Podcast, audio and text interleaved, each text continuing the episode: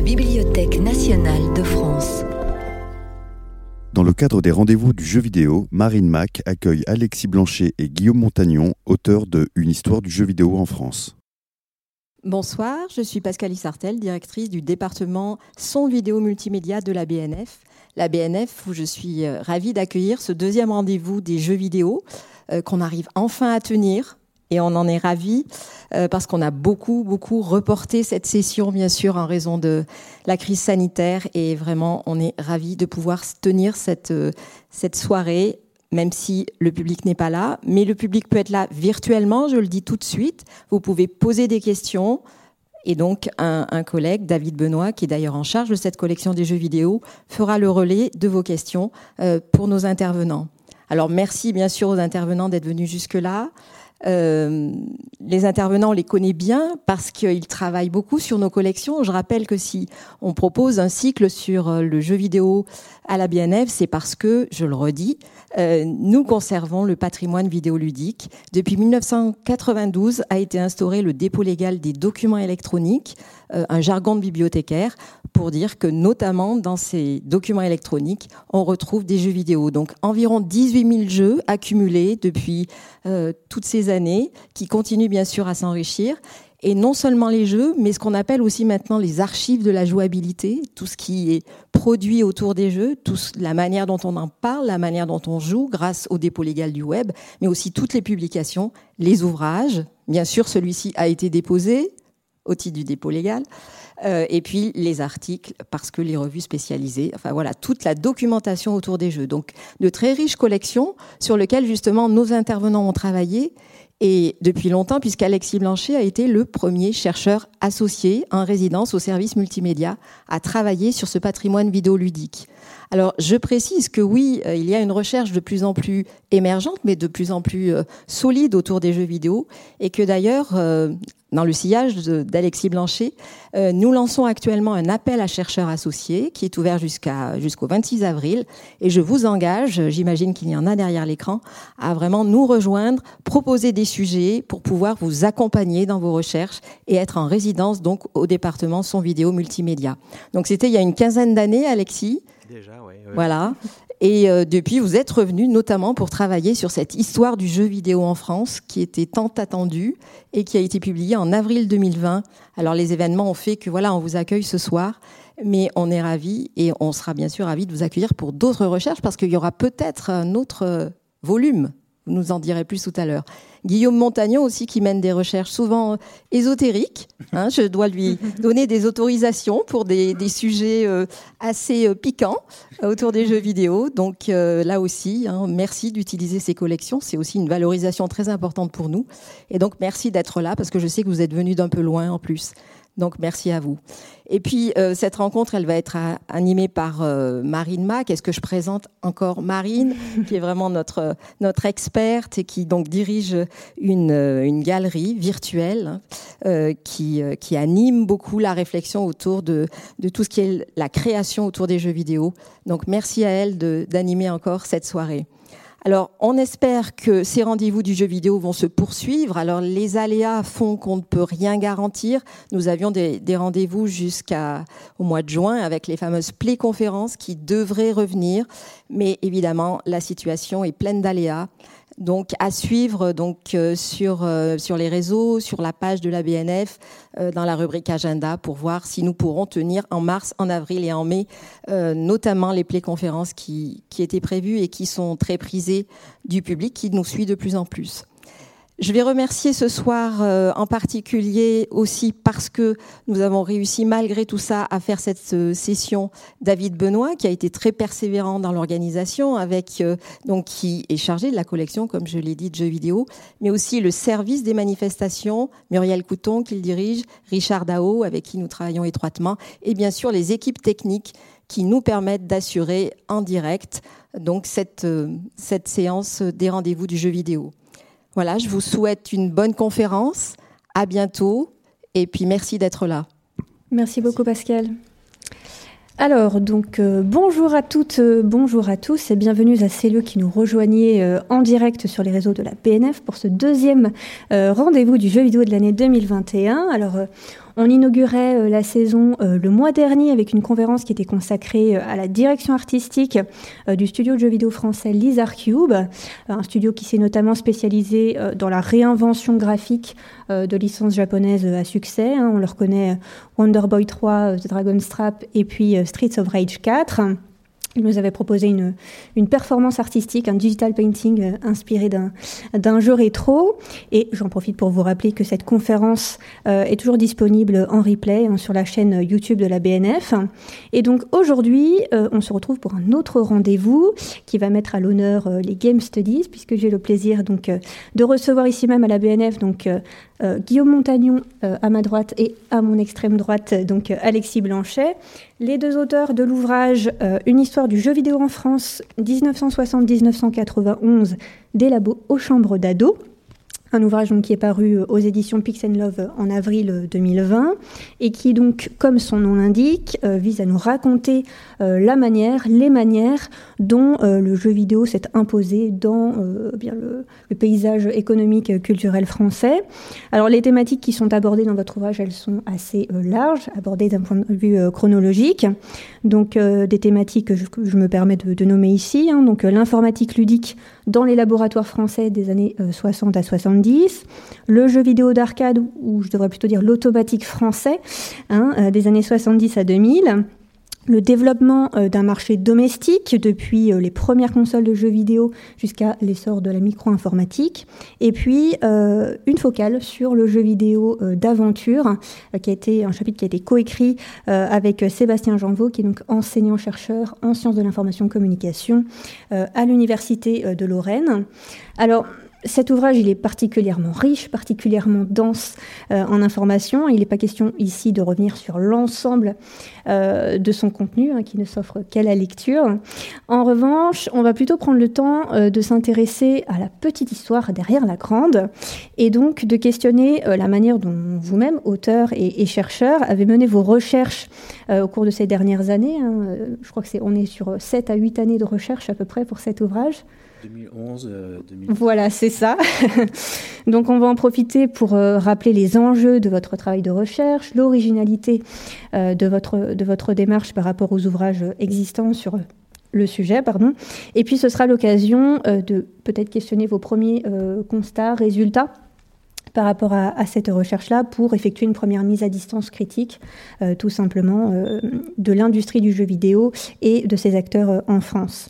Donc, comment est-ce qu'on écrit une histoire du jeu vidéo? C'est la question qu'on va se poser aujourd'hui. Et donc, je me tourne vers vous, Alexis Blanchet, Guillaume Montagnon, pour une première question. Est-ce que vous pourriez déjà vous présenter un petit peu et puis expliquer comment vous en êtes venu à vous rencontrer et à travailler sur ce sujet spécifique d'histoire du jeu vidéo en France? On a combien de temps déjà? Très peu, très peu, c'est chronométré. Je commence. Euh, bah merci Marine d'être de, là et d'animer cette rencontre. On a euh, au début des années 2010, alors je, moi ma, la, mémoire me fait défaut, c'est un peu étonnant hein, pour des historiens, mais probablement entre 2011 et 2012, on s'est rencontrés sous les auspices de notre éditeur, euh, enfin en tout cas de l'éditeur qui avait à l'époque publié un ouvrage qui était des pixels à Hollywood, mm Pixel Love, qui euh, nous avait sollicité pour provoquer une rencontre entre Guillaume et moi autour d'un projet qui était formulé de manière assez large dans un premier temps autour de l'histoire du jeu vidéo français. Alors la, première découverte, c'est qu'en fait, on avait échangé avec Guillaume, qui avait été un lecteur des pixels, et puis qui avait été un lecteur euh, très attentif au contenu de l'ouvrage, puisqu'il m'avait envoyé un mail très complet de demandes de précision sur des références, des choses, etc. Donc euh, c'était intéressant bah, de se rencontrer de, de, vive, de vive vue et de, discuter ensemble de cette possibilité. Je pense que Pixel Love avait été euh, heureux d'accueillir des pixels à Hollywood, qui était un travail universitaire, puisqu'il s'agissait pour ma part de la, première partie de ma thèse de doctorat écrite dans les années 2000, euh, et que visiblement il y avait un lectorat qui était prêt à accueillir un travail de recherche recherche euh, autour euh, du sujet qui était cinéma et jeux vidéo. Et donc l'idée, c'était d'avoir un nouvel ouvrage un petit peu euh, dans la même orientation et dans le même type d'écriture autour de l'histoire du, du, jeu vidéo français. Et je vais dire, les, planètes se sont un peu alignées parce que, et Guillaume en, en, dira un mot, mais Guillaume arrivait déjà avec quelques sources qu'il avait repérées, entre autres dans le contexte des salles de jeux lyonnaises, mmh. et avec déjà des fonds qu'il avait repérés et qui méritaient l'exploration. Quant à moi, à ce moment-là, je venais d'être sollicité un petit peu en urgence par un chercheur américain, Mark J.P. Wolf, qui est un chercheur un peu connu sur les histoires mm. du euh, jeu vidéo. Et Mark m'avait demandé un peu en urgence d'écrire une entrée pour une encyclopédie du jeu vidéo qui est sortie vers 2012 euh, autour de la France. Il se trouve qu'il y avait des entrées par pays et il s'est rendu compte qu'il manquait une entrée pays euh, sur la France et que j'étais le seul Français qui collaborait à cette encyclopédie. Donc au moment où Pix arrive avec cette idée-là, euh, moi, je sors d'un travail qui s'est fait un petit peu dans l'urgence pour, produire euh, ce texte-là, qui est une entrée d'encyclopédie, donc assez courte et assez ramassée. Et le, le, sentiment qui va grandir au fur et à mesure qu'avec Guillaume, on va commencer à s'intéresser à, à, ce projet d'écriture, c'est qu'il euh, y a une histoire du jeu vidéo en France, il y a quelque chose qui correspond à ce territoire national et qui a ses spécificités et qu'il faut comprendre, mais qui a énormément de points aveugles en fait qui n'ont pas été levés. Et je pense que une des motivations me concernant, ça va être probablement d'essayer de lever ces points aveugles. Mm. De lever la boîte noire sur, euh, sur le sujet. en fait, pour moi, euh, travailler sur le sujet, ça a été euh, un accident. Oui. à cette époque-là, donc en 2009-2010, je travaillais pour un ouvrage sur Pixel Love. Pour Pixel Love. C'était un recueil d'anecdotes. Et puis bon, euh, la publication euh, de cet ouvrage-là a un peu tardé et je me suis mis à chercher sur d'autres choses euh, parce que ben, en fait j'avais accès à la, à la, bibliothèque de recherche à la BNF où se trouve le dépôt légal. Et en fait, je me suis posé la question à un moment donné, ben, pour faire mes anecdotes, d'où vient, enfin, quand Pong est sorti en France en fait? C'était une question que je me suis posée comme ça. Je me suis dit tiens, ça peut être intéressant de chercher et en fait, quelqu'un m'a donné un, indice. J'étais dans une salle de l'arcade à Toulouse, il me dit il y a un ouvrage qui vient de sortir euh, qui s'appelle euh, Du tilt euh, à l'extra ball. Et il se trouve que je me suis dit bah tiens, je peux demander l'ouvrage ici à la Bibliothèque nationale par, le, par le dépôt légal. Mhm. Et j'ai regardé, et d'ailleurs j'ai trouvé un mot, ça m'a totalement surpris, qui s'appelle automatique. Et euh, c'est comme ça qu'en fait les choses euh, se sont enchaînées parce que j'ai trouvé des fonds euh, qui correspondaient, donc ce que évoque mm. Alexis. Donc j'en parle à, l'éditeur et l'éditeur me dit bah, enfin ce que tu fais sur le recueil c'est sympa, mais là ce que tu as en fait c'est peut-être beaucoup mieux en fait. Mm. Et on peut te mettre en contact avec Alexis et c'est comme ça que notre première réunion a eu lieu en, en, novembre, en novembre 2011, à un moment où Pixel justement se trouvait encore sur Paris à, à Nation. Donc ça, c'est quelque chose, je crois qu'on se souvient assez bien euh, tous les deux. Oui, et puis c'est ça, c'est-à-dire que le, la confiance d'un éditeur, c'est quand même assez agréable, hein, surtout dans un moment où la, la, publication universitaire, elle est un petit peu compliquée. Hein, c'est-à-dire mm. quand on est universitaire, qu'on va être publié, Aujourd'hui, il faut avoir des fonds, euh, souvent euh, qui sont donnés par les équipes de recherche, etc., pour financer soi-même la publication d'un ouvrage. Avec PIC, c'est un travail à la fois de, de confiance. C'est une des maisons d'édition qui s'est intéressée euh, depuis très tôt à la question de l'histoire des, des, jeux vidéo. Et évidemment, dans la discussion, on partait de cette idée de faire une histoire du jeu vidéo français. Et puis, euh, en échangeant, on se dit, mais est-ce que euh, l'histoire du jeu vidéo français, c'est pas un peu trop restrictif? Est-ce que cette histoire du jeu vidéo français n'est pas comprise dans une histoire plus large, qui est tout simplement celle du jeu vidéo en France, d'où le, titre de, de, de l'ouvrage dans sa forme définitive, mais très rapidement, on comprend qu'en fait, plutôt que s'intéresser à la production euh, nationale, avec les risques que ça pose aussi, mmh. c'est-à-dire de faire un ouvrage qui serait une forme de euh, mise en avant du génie français mmh. et euh, de la créativité française, etc., de euh, l'englober dans une question, et on la retrouve dans le questionnement initial de Guillaume, c'est-à-dire quand Pong est arrivé en France, cette question très simple finalement, elle pose la question de la pratique des euh, jeux vidéo, par euh, quelle euh, forme, sous quelle forme, par quel biais, par quel secteur industriel aussi ça arrive en France et comment des Français et des Françaises vont pouvoir se prêter à la pratique du, jeu vidéo. Donc, de fait, ça correspondait assez bien à une, double approche ou une triple approche. D'une part, ce qu'on appelle une histoire culturelle, une histoire qui s'intéresse euh, aux pratiques, euh, comment elles se mettent en place, quels sont les contenus, euh, qu'est-ce qu'ils disent de la société française, qu'est-ce qu'ils disent de la France aussi, et ça on l'a compris très vite dans ses relations avec les autres territoires. Euh, deuxième chose, une histoire économique, parce qu'évidemment, on s'intéresse à des euh, secteurs, ou on s'intéresse à des moments où le, le secteur n'existe pas de manière, euh, dans le cadre d'une histoire marchande, mais d'une histoire non marchande, mais ça n'empêche que quand on se tourne du côté des laboratoires, la fameuse informatique ludique mmh. des laboratoires, on voit qu'il y a aussi des, des enjeux institutionnels, etc. Et puis, histoire euh, culturelle, histoire économique et ce qu'on pourrait appeler de l'analyse sectorielle, en fait, c'est-à-dire voilà, comprendre euh, qui sont les agents, comment ils sont organisés entre eux, comment ils euh, fonctionnent ensemble, comment se constitue, par exemple, dans les années 80, avec la micro-informatique, de la création faite en France par des développeurs français. Donc, évidemment, il faut un, temps un peu où tout ça mature. Il y a des pistes, on, voit qu'elles sont là. Il y a des lieux de ressources comme la BNF ici bah, qui nous permettent d'avoir accès, entre autres, à cette presse, puisqu'il y a une presse qui est reliée à ce secteur euh, de l'automatique qu'évoque euh, Guillaume.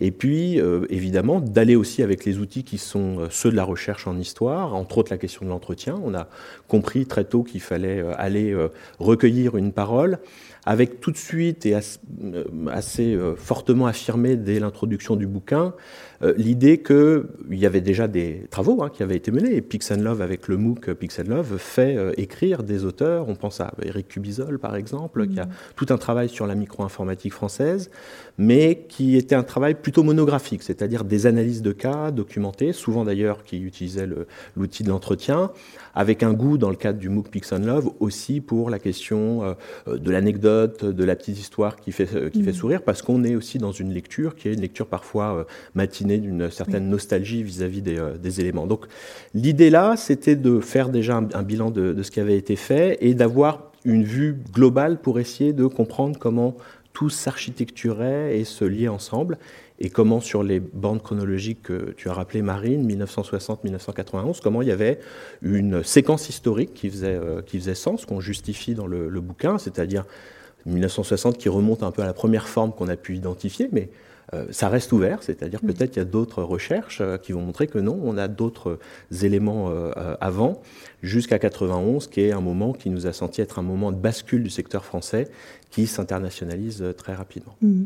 Alors justement, pour, pour essayer de resituer un petit peu le, sujet dans ce qui lui a préexisté, quand on se lance dans une entreprise de recherche comme la vôtre, évidemment, on fait un état de la recherche pour voir ce qui a déjà été écrit sur le sujet et la manière dont ça a été écrit. Euh, quel constat est-ce que vous faites vous-même au préambule de votre recherche, c'est-à-dire euh, de quelle nature et par qui euh, sont écrites les histoires du jeu vidéo. Est-ce qu'il y a déjà eu des histoires écrites sur le jeu vidéo en France? Et vous-même, pour resituer encore une fois votre, votre recherche, est-ce que vous vous placez plutôt dans la continuité de ce qui a été fait ou est-ce que c'est plutôt de l'ordre de la rupture historiographique sur ces thématiques-là?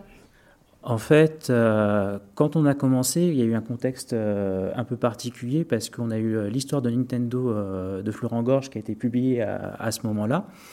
Et il y a tout un chapitre qui est consacré justement à l'arrivée de la Nintendo NES en France. Et ça a participé en fait à, nourrir la façon dont on allait construire notre, notre histoire en fait avec, avec Alexis. Euh, mais le constat, c'est quand même que euh, ça reste relativement euh, pauvre. C'est, un sujet qui est peu traité. le seul qui avait vraiment fait quelque chose avant, en fait, il y a eu Bâtisseur de rêve donc de Daniel Gibia, mais qui est plus sur une forme, on va dire, romancé que, qu'historique en fait, de l'entretien, de l'anecdote. Et c'est mélangé parce qu'en fait, il ne traite pas que forcément du jeu vidéo en France, même si dans le livre, euh, Philippe Ulrich est le, est le fil conducteur. Donc euh, c'est, c'est une autre façon de faire. Euh, en termes d'histoire, en fait, il faut euh, regarder. Euh, Alexis avait aussi fait aussi quelque chose, en fait, de, mais de plus généraliste dans, son introduction aussi au niveau des, pixels à, Hollywood. on a aussi le livre qui s'appelle Qui a peur du, jeu vidéo qui était édité dans les années 90, mais qui est un petit, un petit, un petit bouquin en fait, un petit un et franchement, on apprend des choses, mais c'est reste assez limité. Et enfin, on a aussi le replay de, de Donovan, donc où d'habitude les approches sont plutôt américano-centrées avec on regarde ce qui se passe au Japon parce que le Japon en fait a une grosse influence euh, sous la, culture mondiale, sur l'industrie mondiale euh, du jeu vidéo. Et ce qui est intéressant avec Donovan justement, c'est qu'il va voir ce qui se passe un peu en Europe en faisant une analyse sur chaque euh, pays de l'Europe occidentale. Donc ça veut dire le Royaume-Uni, la France, l'Allemagne et l'Espagne notamment, et des choses assez intéressantes qui ressortent. Mais le fait est que, comme l'a souligné Alexis, le fait qu'on s'intéresse aux euh, histoires locales du jeu vidéo est un fait euh, qui remonte pas, qui remonte aux années de, fin des années 2000, pas avant. Oui, dans, dans, le, dans l'ouvrage de, de, Florent, avec son, Florent Gorge, son travail formidable sur, sur Nintendo, on, montrait bien qu'il y avait des choses localement qui se passaient et qu'on ignorait, en fait, d'une, mm. certaine façon.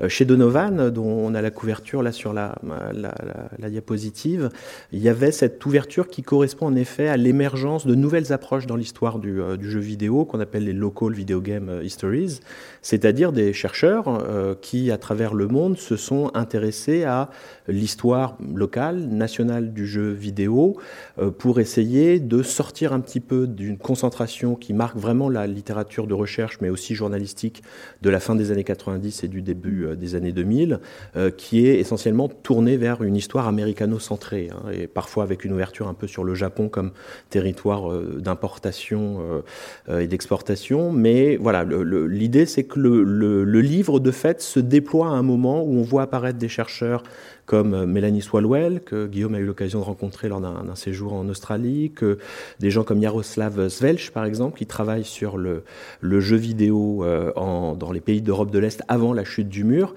et qui démontrent en fait une richesse, une vivacité de, de scènes locales totalement ignorées des autres, des autres territoires. Donc, euh, avec euh, le fait également que du côté de la recherche, euh, Colin Cidre venait de présenter au début des années 2010 son, travail sur les réseaux de distribution dans le cadre de son mémoire de thèse de l'école des chartes. On avait un, élément un peu d'émulation là, dans lequel nous, on s'est lové d'une certaine façon pour essayer de profiter un peu des cadres théoriques et méthodologiques qui étaient déployés pour essayer de l'adapter à une vue qui soit assez globale des, jeux vidéo. Alors, le, texte de Daniel Ishbia, d'ailleurs, que, Pix a, réédité au début des, années. Euh, à la fin des années 2000, au début des années 2010, c'était un, texte qui était une première euh, approche un peu de la, du, secteur français, avec tout de même une plume particulière qui relève d'un storytelling euh, journalistique. Donc, mm. euh, on a des euh, situations qui sont en effet romancées. Il y a un personnage qui se dégage parce que ça répond d'une certaine façon aux critères de ce type d'écriture. Nous, notre idée, ça a été de, de prendre un peu un pas de, de, de, retrait par rapport à ça pour essayer problème, probablement d'éviter ce qui nous semblait être un, un, un biais dans l'écriture, c'est-à-dire une focalisation sur quelques personnalités que déjà la presse avait mm. déjà euh, euh, largement mis en avant, des créateurs de euh, jeux vidéo français, parfois même décorés par les institutions dans les années 2000, puisqu'on a vu le ministère de la Culture progressivement commencer à, reconnaître à des créateurs de jeux vidéo le statut, à leur donner le statut de chevalier, par exemple, dans l'ordre des, arts et des lettres. Et ça, ça, a été une, une, attention portée à tout instant de se dire, et parfois d'aller les voir. Hein. On a eu un entretien avec Eric euh, Chailly à, Lyon, euh, tout à fait. Euh, avec, pardon. Eric Chailly, c'est plus dans le sud. C'est plus dans le sud.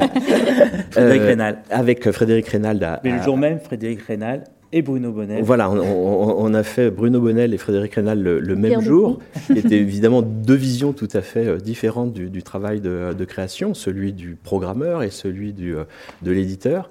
Euh, mais aussi, ce qui a été important pour nous, et ça, Guillaume a été une tête chercheuse incroyable, pour aller chercher des gens qui avaient des positions moins connues, comme des chefs d'atelier, par exemple, dans des usines de fabrication de bandes de jeux, comme des cadres commerciaux qui se sont occupés de la commercialisation de machines de type Pong, dites sous marque blanche, comme des, gens des laboratoires dont le nom n'est pas du tout rattaché aux jeux vidéo et où, on a montré qu'il y avait des formes ludiques hein, qui existaient dès les années 60 en France autour de l'informatique. Donc voilà, l'idée c'était de ne pas tomber dans une survalorisation de personnalité au détriment de d'autres, mm. euh, de ne pas tomber non plus dans ce que euh, nos collègues euh, québécois Carl Terrien et Martin Picard appellent la glorification techno-industrielle, c'est-à-dire cette manière dont en général on aime bien raconter les histoires des secteurs des industries culturelles avec des grandes réussites, des grands mm. échecs, etc., etc de la, de la distance, une forme d'objectivité aussi, aller recueillir la parole donc auprès de plus d'une soixantaine d'entretenus, euh, utiliser aussi les ressources, hein, ça c'est formidable de faire des, des, recherches dans les années 2000 et, et 2010 parce que aujourd'hui, grâce à des bases de données professionnelles, on arrive à trouver assez facilement des gens avec un nom, avec euh, un nom qu'on repère sur une pochette de jeu ou qu'on repère dans un article de la presse professionnelle.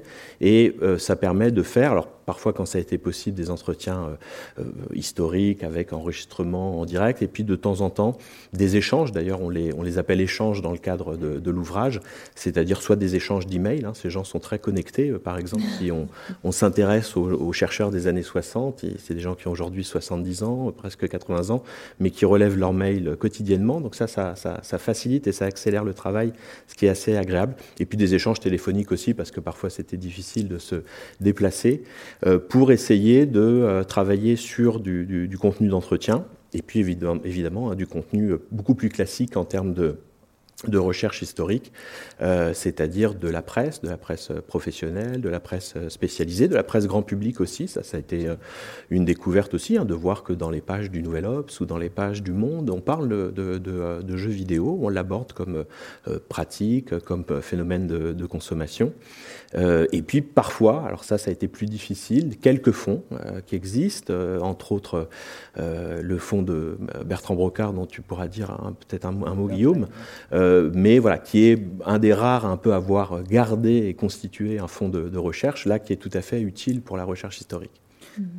En fait, pour moi, c'était une rupture euh, vraiment méthodologique euh, par rapport à ce qui était fait avant, parce que est justement, je me rappelle lors de la première réunion, en fait, je me souviens bien avec Alexis, je voulais faire un ouvrage de référence. Alors, je ne sais pas après si on a réussi, ça, c'est seul le lecteur restera juge euh, de cette qualité-là. Mais euh, cette référence-là, pour moi, elle devait, on devait vraiment objectiver euh, tout un tas de choses. Et le problème de, de l'oralité, c'est que bah, les gens, avec le temps, les souvenirs se distendent et il faut essayer de, de, rattacher ce que disent les gens avec des sources écrites justement pour pointer les, les contradictions et euh, des contradictions, euh, même euh, parce que j'en ai trouvé un parfois dans les ouvrages qui ont été écrits précédemment, et de, les, de ramener, d'essayer de, de, trouver quelque chose de beaucoup plus objectif pour former cette histoire, cette histoire-là. Les sources écrites, donc, elles ont eu de l'importance. les fonds d'archives aussi, parce que c'est là où on va trouver des, même s'il n'y en a pas beaucoup, ce sont mmh. des sources très, très précieuses à ce niveau. Vous avez euh, ramené, je crois, quelques, quelques exemples de, sources que vous avez pu utiliser, euh, à la fois écrites, orales, puisque vous l'avez dit, hein, vous allez rencontrer beaucoup de, personnes dans le cadre de votre recherche pour pouvoir justement nourrir ce, ce travail-là. Alors, qu'est-ce que vous avez ramené exactement ici pour, pour nous montrer un petit peu, euh, je vois des, des sources de l'INA Alors, justement, là, ça permet d'en parler. Là, par exemple, sur la droite, d'abord, vous voyez sur l'automatique euh, de divertissement, donc sur l'arcade, là vous voyez c'est la première publicité euh, liée à du jeu vidéo euh, d'arcade. Donc c'est un, clone de Pong qui s'appelle TV Ping Pong, dont en fait le, jeu a commencé à être produit au printemps 73 et on le trouve déjà en France en fait dans une publicité à l'été 73 mmh. distribué, disponible dans les bars à ce moment-là. C'est peut être une source en fait qu'on va trouver euh, notamment euh, voilà, euh, dans, les, dans, les, dans les journaux de la BNF ou enfin dans les journaux de, dans les ressources de la BNF. Là, par rapport à l'INA, alors c'est une histoire un peu particulière. Je pense que vous voyez en bas là, il y a un petit mail Oui, on va voir difficilement, mais... Oui, on le voit, voilà. c'est quelque chose pour Alexis que j'ai mis spécialement, en fait. C'est un, un, souvenir que j'ai, parce que à l'époque, quand on avait commencé à travailler, tu te souviens, on se posait vraiment la question euh, est-ce qu'il y a eu du jeu avant euh, en France, avant les années 70, avant l'arrivée de Pong? Parce qu'on avait déjà cette publicité-là, en fait, qu'on avait, euh, qu'on avait trouvé. On avait trouvé d'autres affiches dans les années dans les 73. Mais tu me posais la question, je me souviens, est-ce que il y a eu du jeu vidéo, enfin, du jeu vidéo sur les grands ordinateurs, les mainframes? Et moi, j'étais très dubitatif sur cette question, et toi aussi. Moi aussi, ouais. Et euh, bah, bon, bah, on va chercher. Oui. Et euh, en fait, bah, voilà, j'étais il se trouvait que j'étais à l'étranger en fait à ce moment-là parce que euh, il y a eu des conditions assez recommandables, ce qu'il faut dire quand même sur l'écriture de ce bouquin, parce qu'au moment où j'apprends qu'on commence avec Pixelum, bah, finalement, je dois partir en, en Égypte et voilà, on communique par mail à ce moment-là et il me dit, bah, Guillaume, regarde ça, ce que j'ai trouvé sur, sur l'INA.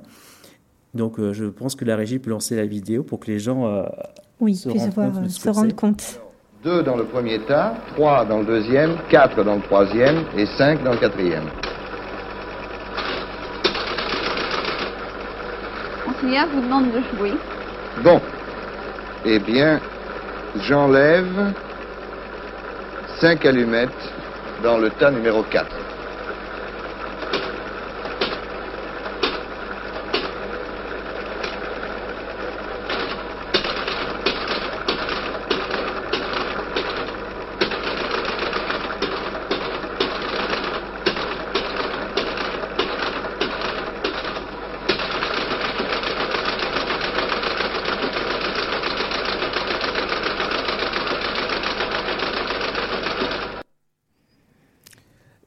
C'est merveilleux de, voir ce genre d'archives.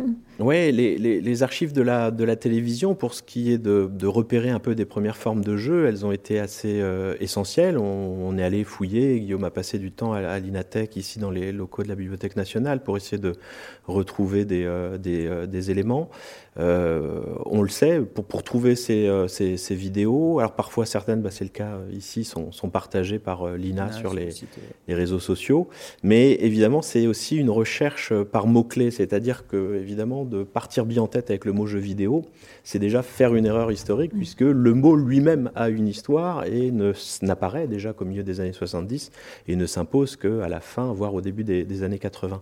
Donc l'idée, c'est d'essayer de repérer tous les secteurs euh, afférents, avec une chance en fait qu'on a, c'est que euh, quand on parle de l'informatique à la télévision, on parle au grand public, et pour parler au grand public, et ça, euh, l'historiographie américaine l'a déjà montré, il faut passer par des formes qui soient intelligibles pour le grand public. Ici, euh, sur ce, cet, euh, ordinateur et cette vidéo qui doit dater de 1963, le journaliste joue au jeu de Nîmes contre un ordinateur. Le jeu de Nîmes, c'est le jeu de, Marianne Bad. Hein.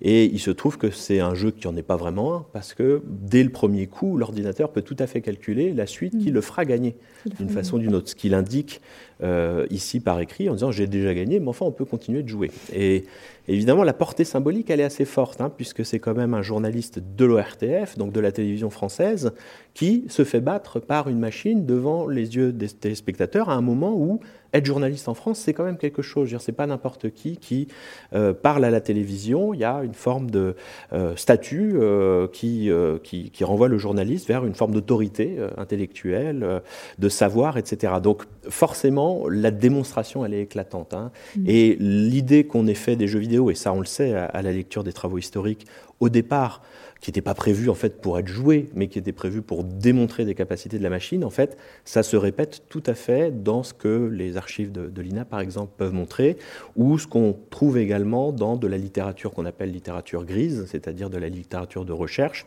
dans lequel quelques chercheurs euh, français, et puis ensuite même des enseignants d'université, vont expliquer de quelle manière ils passent par le jeu, soit pour apprendre eux-mêmes à coder sur une nouvelle machine, ou enseigner à des étudiants la manière de euh, coder sur une machine. Le jeu, bah, c'est formidable. C'est un système qui est régulé, qui répond à des règles, qui répond à des principes. Tous ces principes peuvent être codés et ça produit évidemment une démonstration qui est tout à fait claire et limpide pour le, spectateur. Hmm.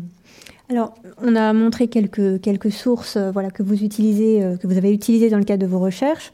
Et vos recherches, elles ont même permis d'empêcher soit la destruction, soit la disparition de certaines sources et de certains témoignages. là, je pense directement à un monsieur Paul Brafort, qui s'est éteint un tout petit peu avant la publication de votre ouvrage, mais que vous présentez quand même, avec un point d'interrogation, comme le premier homme du jeu vidéo français. Alors peut-être qu'on peut revenir sur l'histoire de, ce monsieur et le croiser justement avec euh, cette question de, la préservation des témoignages des acteurs de l'industrie.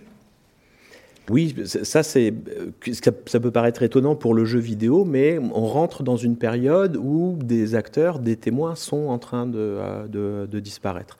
Euh, le cas de, Paul Brafort, on, a la puce à l'oreille parce qu'on on, voit un ouvrage publié dans les années 60 aux presses universitaires. Enfin, pardon, on voit d'abord en fait une archive, euh, de l'INA qui date du début des années 70, euh, dans laquelle euh, il, il, apparaît et où il présente ce qu'on appelle un jeu du, du, L, là aussi pour les besoins du sujet de la télévision française qui vient lui rendre visite alors non pas à Saclay d'ailleurs, comme c'est indiqué dans l'archive, mais à Orsay, hein, comme quoi il y a hmm. des erreurs aussi Dans, les, dans les sources hein, qu'il faut essayer de, de vérifier.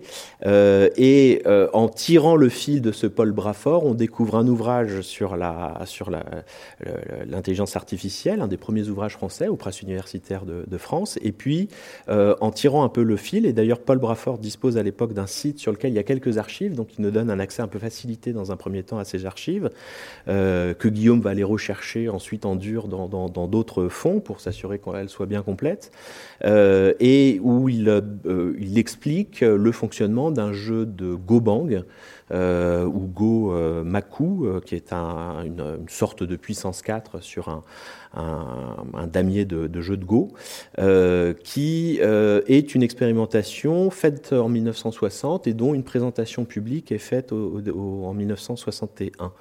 Euh, alors ça, c'est tout à fait intéressant parce que voilà, précisément, on, retrouve ici une personnalité euh, française dont, évidemment, et là, il y a des, formes un peu de, magie qui s'opèrent en tirant le fil. On se rend compte que bah, Paul Brafort n'est pas n'importe qui. Euh, c'est pas seulement un mathématicien et informaticien, mais c'est aussi un membre de l'Oulipo. Et donc là, on découvre des connexions tout à fait intéressantes et, curieuses, parfois même ignorées de certains collègues. moi, j'avais pu faire l'expérience en, présentant un peu cet aspect des recherches à un colloque d'histoire des médias, euh, et des collègues disaient, mais nous, on connaît bien Paul Brafort, mais on ignorait ses premiers, euh, ses premières euh, exercices de programmation comme ça autour du, du jeu. alors, évidemment, en jaugeant l'archive, on se dit, bon, Paul Brafort semble avoir peut-être la grosse quarantaine au début des années, 60, des, années 70, est-ce que 35 euh, ans plus tard euh, ou 40 ans plus tard, il est encore de ce, de ce monde? Ben, On fait le pari et pour le coup, et comme ça arrive souvent, euh, on, cherche dans l'annuaire et il y a bien un nom qui correspond à Paul Brafort dans l'annuaire sur Paris. Donc on se dit ça peut être l'occasion. on prend le téléphone, on appelle et il y a une voix chevrotante qui répond et on demande est-ce que vous êtes bien le Paul Brafort qui avait écrit tel ouvrage dans les années 60, le voilà, l'intelligence artificielle, et euh, cette voix nous répond qu'en effet, euh, c'est bien lui et que euh, on lui propose de venir s'entretenir et ce qui est possible de faire, d'ailleurs presque un peu dans une précipitation. en quelques jours, mmh. il faut fixer un rendez-vous. Ça, ça se passe au mois de mai et c'est un Paul Brafort diminué physiquement, mais encore tout à fait vif intellectuellement, vraiment un, un jeune homme dans sa, dans sa tête. Euh, qui euh, attend d'ailleurs euh, au moment où je, où, je, le rencontre la diffusion sur Arte d'une série de, de science-fiction qui passe à ce moment-là. Donc on sent voilà, que c'est quelqu'un qui est vraiment qui vit encore pleinement dans son temps, entouré de ses livres. Et évidemment, mais 91 ans au moment de l'entretien, donc un entretien qui va être un peu écourté. On va pouvoir faire 40, 45 minutes. En plus, Paul Brafort a tendance à se lever, à aller chercher des choses et à vouloir montrer de, la documentation, etc. Mhm. Mais qui va pouvoir permettre de fixer quelques, quelques éléments sur ses euh, premières euh, expérimentations.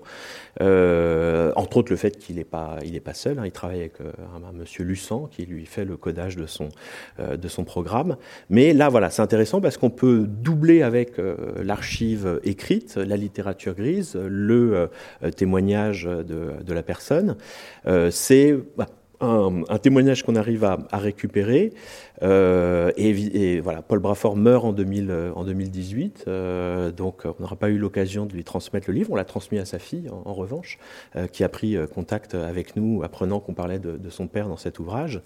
Et c'est voilà un moment intéressant et assez fort parfois de la recherche. Hein. La recherche, c'est beaucoup de, sang et de larmes. Et puis de temps en temps, et peut-être Guillaume, tu peux raconter les sauvetages de Toulouse.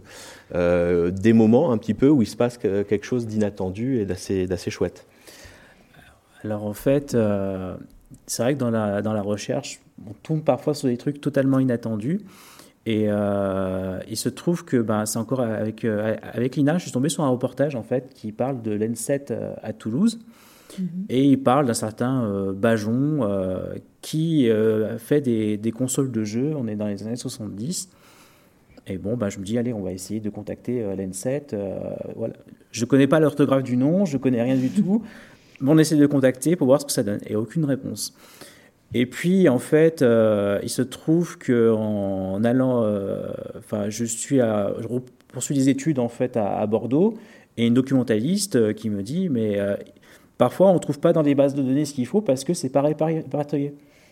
Et c'est vrai que ben, ce que vous pouvez faire, c'est contacter les documentalistes et eux, là-bas, ils vont peut-être pouvoir vous aider. Mm-hmm. Et il se trouve que en fait, ben, quelqu'un de l'N7 qui a été euh, l'élève de, Jean Bajon, justement, qui est toujours là-bas, qui est devenu euh, professeur euh, émérite, donc c'est Michel Catoen, qui accepte en fait de, d'avoir un entretien en fait sur ce qui s'est passé dans les années 70 et ça s'est joué à très peu parce qu'en en fait euh, ben, il est devenu professeur émérite ça veut dire qu'il est parti à la retraite donc il a toujours un, petit rôle euh, au sein de, de l'école d'ingénieur mais euh, bon il, n'a plus de ses fonctions officielles qu'il pouvait avoir avant.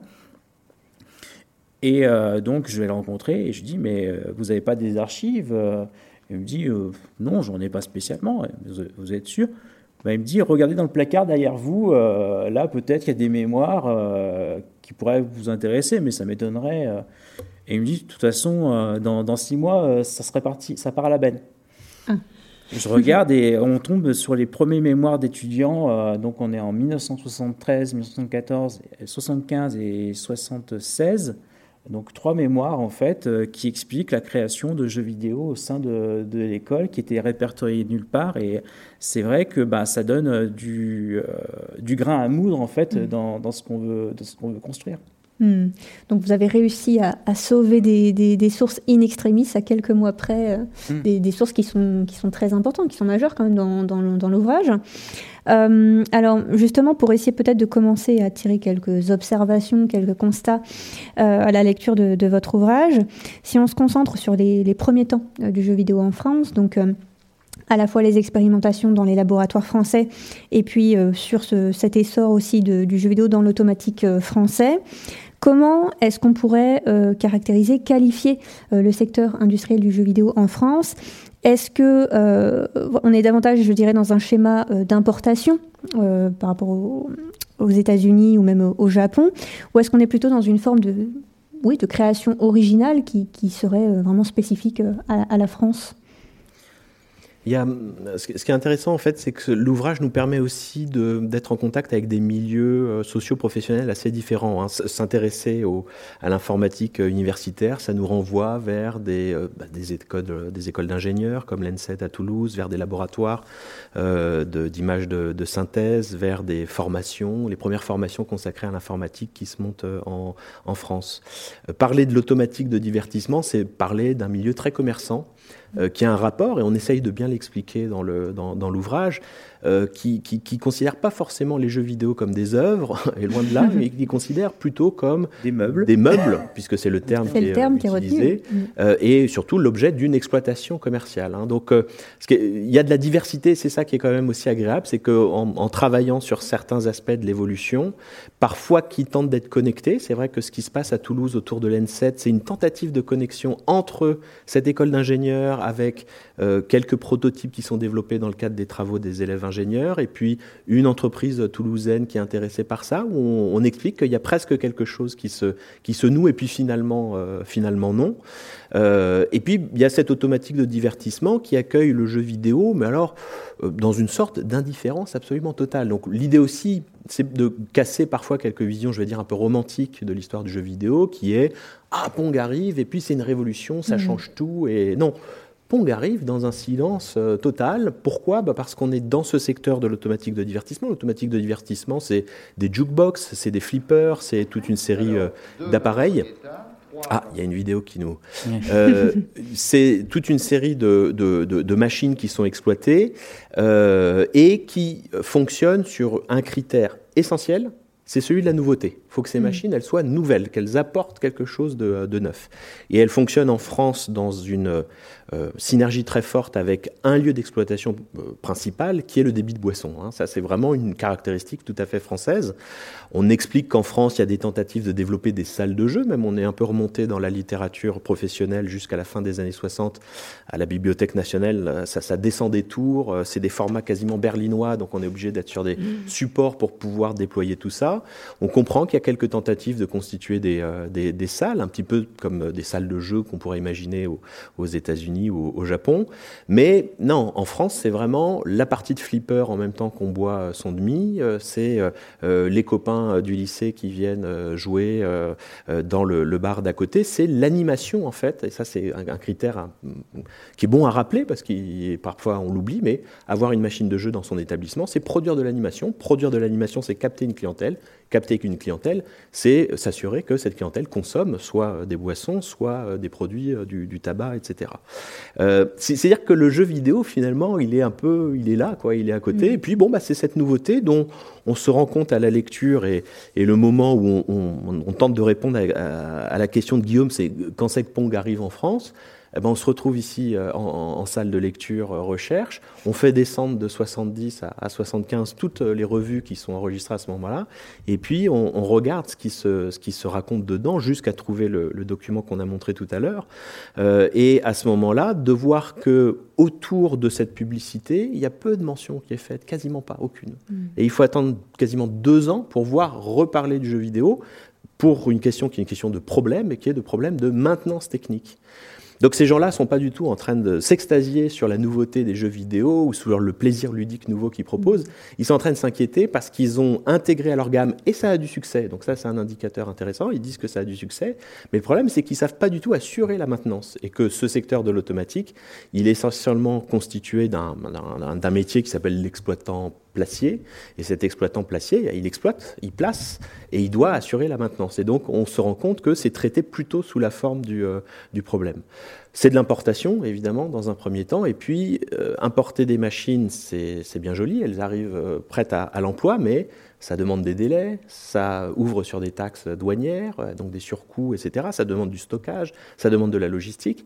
Et donc, on se rend compte très rapidement, et on le découvre là dans un document de 1975, qu'en fait, quelques importateurs français vont s'entendre avec euh, Atari aux États-Unis pour constituer une usine que Guillaume a eu l'occasion d'aller visiter à Baume-les-Dames euh, pour euh, assurer la production sur le territoire français de jeux conçus aux, États-Unis et pour assurer ici là un raccourcissement des délais de, de livraison parce que ça correspond et ça on le comprend à un engouement pour cette gamme il y a un jeune public qui trouve un divertissement un peu plus technique, un peu plus technologique. C'est euh, des baby boomers, c'est des gens qui aussi bénéficient probablement d'une euh, évolution de l'enseignement qui s'améliore, etc., et qui ont donc des goûts ludiques aussi qui vont s'adapter à cette, à cette nouvelle offre. En fait, ce qu'il faut comprendre, c'est que en même temps que le jeu vidéo apparaît euh, de manière commerciale, il y a plusieurs phénomènes parallèles euh, qui apparaissent. Donc euh, là, Alexis vient de décrire euh, ce qui se passe au niveau de l'automatique, mais euh, il y a ce qui se passe en fait en démonstration vis-à-vis des ordinateurs. Donc par exemple, bah, ça va être la vidéo qui est qui va être là.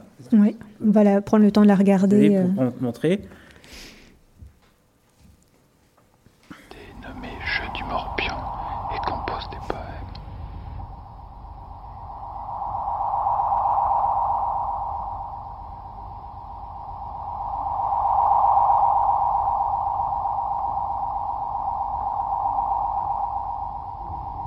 Ce coup est excellent.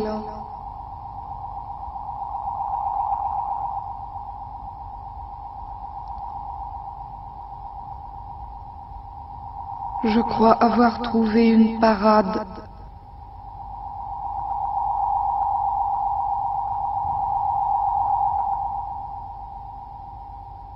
Waf, waf.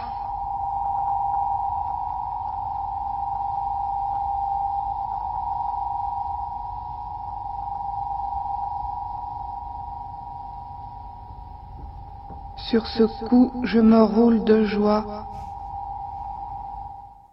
La mise en scène, elle est toujours très, euh, très, très intéressante sur ce genre d'archives pour insister sur le côté un petit peu euh, expérimental et euh, presque Oui. de la science-fiction en fait. hein. Tout à fait, oui, oui, c'est un, un- sujet d'un- d'un- d'une émission scientifique et on sent qu'il y a évidemment il y a cette voix off hein, qui ne fait pas partie du dispositif euh, originel, euh, mais qui, qui montre euh, là aussi la fascination pour, pour ces objets. Là, je crois que c'est 68, la, la- la- la- la date de cette euh, archive et sa diffusion à la, à la télévision, où on voit des matériels, ici des stylos euh, optiques, euh, qui sont euh, utilisés à nouveau pour une démonstration faite pour la télévision, une démonstration euh, parlante, qui est euh, là aussi une sorte de jeu de, morpion euh, proposé à, l'écran.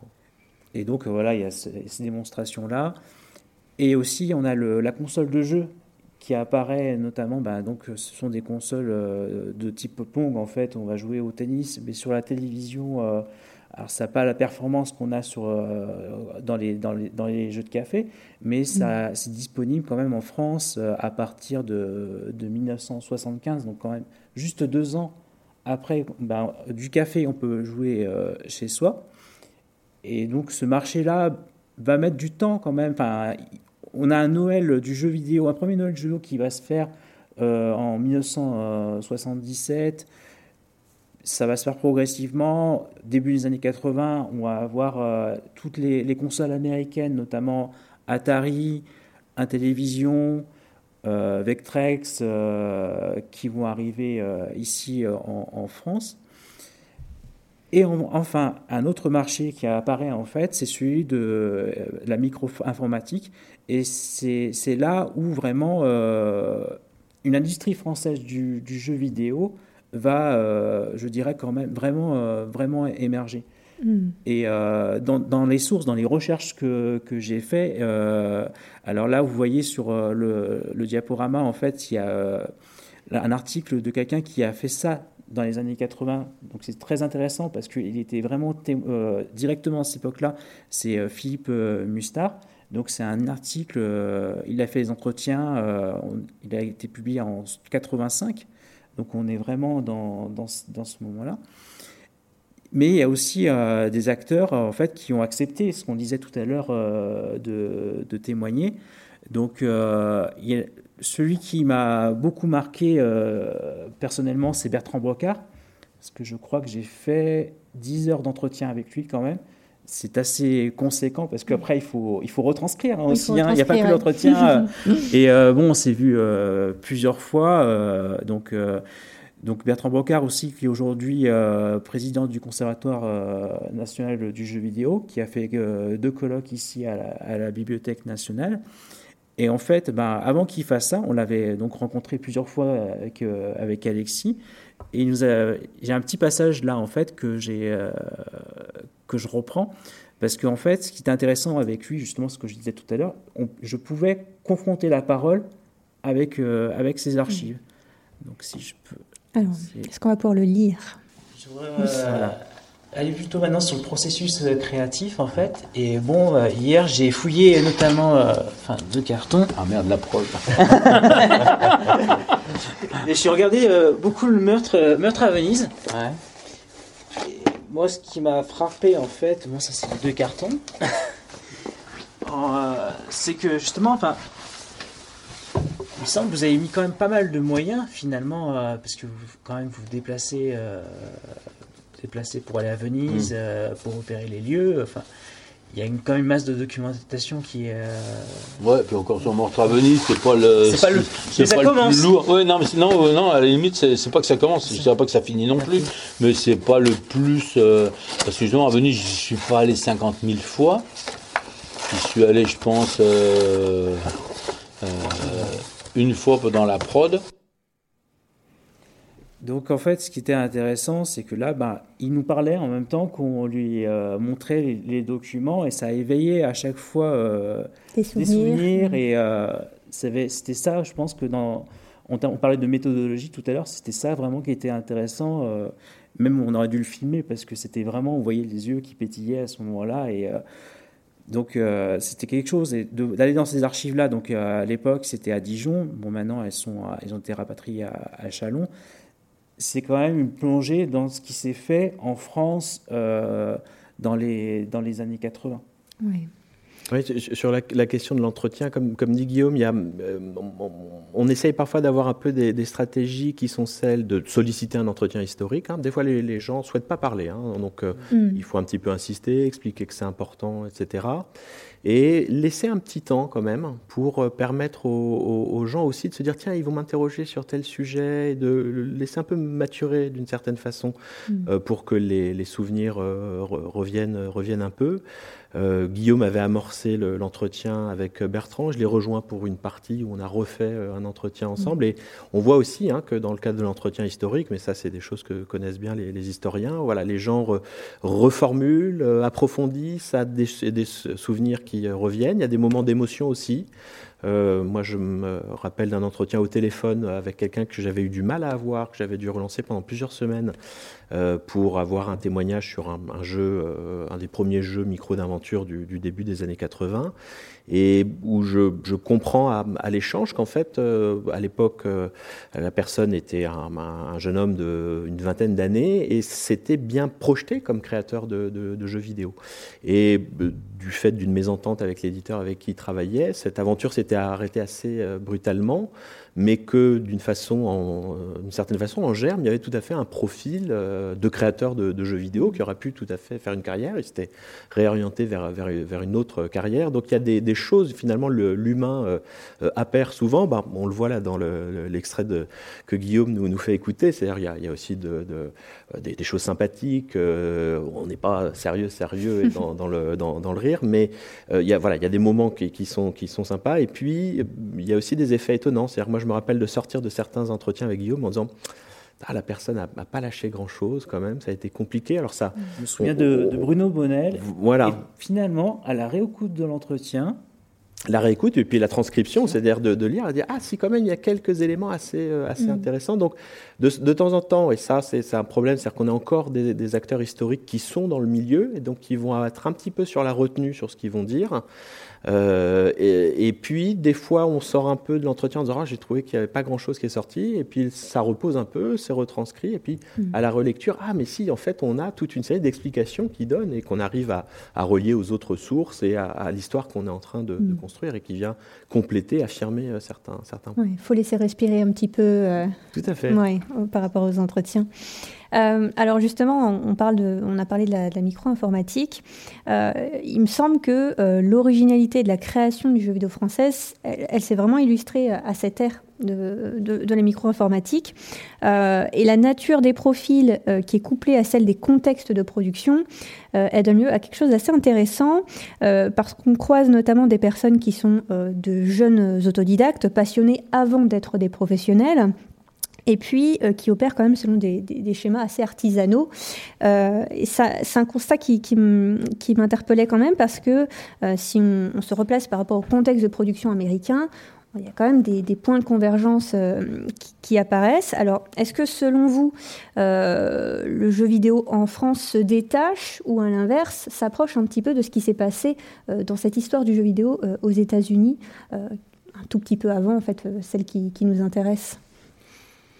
Ce qui est certain, c'est que cette, euh, cette dimension euh, artisanale, en fait, on la mm. retrouve à, différents, euh, différents moments. Guillaume évoquait rapidement tout à l'heure l'arrivée des consoles américaines. Une des découvertes, c'est que c'est pas forcément des consoles qui arrivent sur le marché français par la volonté des constructeurs américains qui seraient dans une approche très globalisante du, du marché, etc. Marché français, il pèse un peu peanuts, hein, et c'est mm. c'est ce que nous dit le patron d'Atari que vous avez ici sur la, la photo en haut à, à droite de, l'image à côté de, Pelé. Enfin, ils encadrent un animateur de télévision, de Télé Monte Carlo, qui, qui, nous dit bon ben voilà, moi j'étais entrepreneur, j'ai vu cette machine, j'ai pensé qu'elle avait qu'elle avait des potentialités, j'ai décidé, on explique les conditions qui sont assez rocambolesques, d'en assurer l'importation en France. Et de fait, il constitue une filiale d'Atari en France, mais parce que lui a la volonté d'exploiter cette machine bah, sur un, marché de 50 millions de consommateurs, c'est-à-dire un gros État américain hein, d'une certaine façon. Du côté de, de, la micro-informatique, je pense que euh, les travaux de Colin Cidre avaient assez bien, euh, d'une certaine façon, euh, préparé un peu la compréhension de ce qui se passait. Il montre bien cette relation assez forte entre la boutique, c'est-à-dire euh, un espace de contact euh, entre des vendeurs de matériel et de la clientèle, de la clientèle qui achète du matériel et qui revient. Et ça, on essaye d'assez bien le décrire dans l'ouvrage, c'est que la boutique, il faut vraiment la penser comme un club. Hein. C'est pas du tout un, hmm. lieu où bonjour monsieur, je viens acheter une machine ou un logiciel et je repars. Pas seulement un espace de vente. Voilà, on, y, on, y, est, on y reste, on y échange, on, sent qu'on cherche aussi parfois à, être approuvé par le patron de la boutique. Euh, on, tient parfois la caisse quand le patron récupère une livraison, etc. Et donc, on, a là aussi, tu l'as dit Marine, à la fois des profils euh, autodidactes, parce qu'il n'y a absolument aucune euh, formation, même le, c'est ce que nous dit Bruno Bonnel à un moment, il nous dit, nous, quand on a lancé Infogrames, on se rend compte qu'on n'a on a personne pour faire des jeux, parce que les gens ne savent pas coder. Donc, hmm. bah, d'une certaine façon, il se dit, bah, on va sortir le cube, le cube, c'est le logiciel d'Infogrames pour apprendre à coder en basique. Et à partir de là, ils, ils savent qu'ils lancent aussi et qu'ils initient comme ça la programmation des gens qui euh, parfois assez rapidement, hein, six mois, neuf mois, un an après, viennent avec euh, des, logiciels qui sont plus, euh, plus aboutis. Ce qui est sûr, c'est que la micro-informatique, elle, elle, ouvre les vannes de la création en France. Hein. C'est, on a évidemment des phénomènes de fabrication pour l'automatique de, de, divertissement. On a peu, on a quasiment pas de création française, sauf une petite structure du côté de Sophia Antipolis, un moment qui, qui aurait pu faire du jeu sur console, mais finalement, les consoles vont se casser la gueule avant que ce soit possible. Mais la micro-informatique, c'est un système ouvert, c'est un système sur lequel on code. Et ça, on sent que euh, au début des années 80 en France, euh, il y a un engouement pour ces machines-là, que probablement il y a des politiques publiques qui n'ont pas été si mauvaises que ça, parce qu'on nous dit beaucoup dans les entretiens ou dans les documents, euh, on voit des clubs informatiques lycéens, on voit des programmes informatiques, même avant même le, plan informatique pour tous de, de, Laurent Fabius. Il y a une série de petits programmes qui vont permettre à des lycéens, par exemple, de rentrer en contact avec l'informatique, des clubs, les fameux club Microtel, euh, qu'on retrouve et qui sont souvent mentionnés euh, d'ailleurs dans la, dans la presse spécialisée de l'époque. Euh, et donc il y a là une sorte d'émulation avec parfois des, des, descriptions assez poétiques. dans un des entretiens, un des entretenus dit Moi, l'ordinateur, j'en ai rêvé pendant toutes les années 70. C'est-à-dire qu'il a fantasmé cette machine-là et mm. évidemment, quand il est arrivé, à l'époque c'était un ZX Spectrum, donc vraiment pas une machine qui, qui, qui, en mettait plein la vue, mais ça réalisait d'une certaine, certaine façon une sorte de, de désir euh, bercé par le progrès technologique, euh, probablement par des, lectures de science-fiction ou, euh, ou d'autres. Mais évidemment, ça avance petit à petit avec probablement un effet d'accélération dans la deuxième moitié des années 80 les structures sont plus reliées à des boutiques, se constituent en éditeurs dès, euh, le milieu des années 80.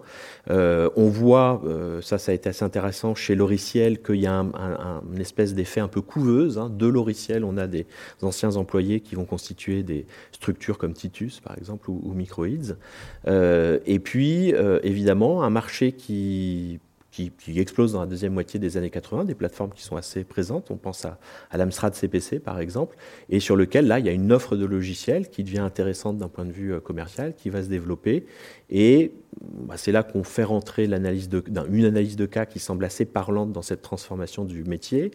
C'est pas encore une industrie, c'est un secteur qui est en train de se constituer, mais il est assez évident que l'arrivée de euh, d'Ubisoft, où on voit qu'il y a une vraie volonté de le penser, non pas d'un point de vue qui est celui du programmeur, mais qui est de le penser d'un point de vue qui est celui euh, euh, du euh, chef de produit et d'une approche très commerciale par des, des, gens qui ont été formés au, au, au métier de, de commercial, de penser l'organisation. Et on voit un peu dès 1988, 87-88 se constituer au sein d'Ubisoft des plateaux de développement.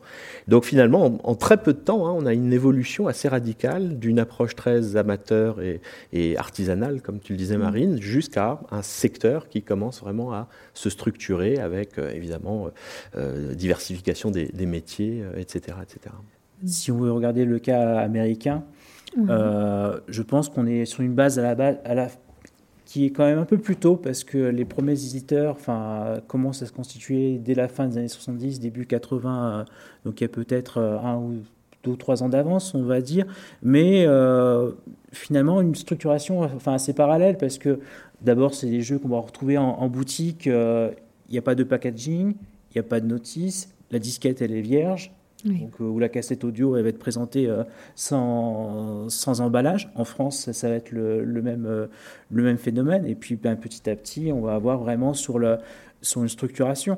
Alors, c'est vrai que il faut quand même, ce que je disais tout à l'heure, il faut bien séparer. C'est vraiment trois phénomènes différents l'arcade, la console de jeu et l'informatique. Mm. C'est ce qu'on d'ailleurs c'est ce qu'on voit dans, dans l'ouvrage parce que si on les si on les enfin on les mélange en fait ben on n'arrive pas à comprendre comment le, jeu vidéo a réussi à, à se structurer et c'est finalement c'est des phénomènes qui vont euh, se rejoindre au courant euh, courant des années 80 début euh, début 90 parce que ben, l'arcade en fait va servir Enfin, il y a une, sorte de chronologie euh, des médias qui va se mettre en place. C'est-à-dire que le jeu vidéo va sortir en arcade et après il va être converti euh, sur euh, la console de jeu ou sous la, sur l'ordinateur, sachant qu'en plus la console de jeu a eu quand même, enfin, du moins aux États-Unis, ce qu'on a appelé le, le crack, le crack Atari.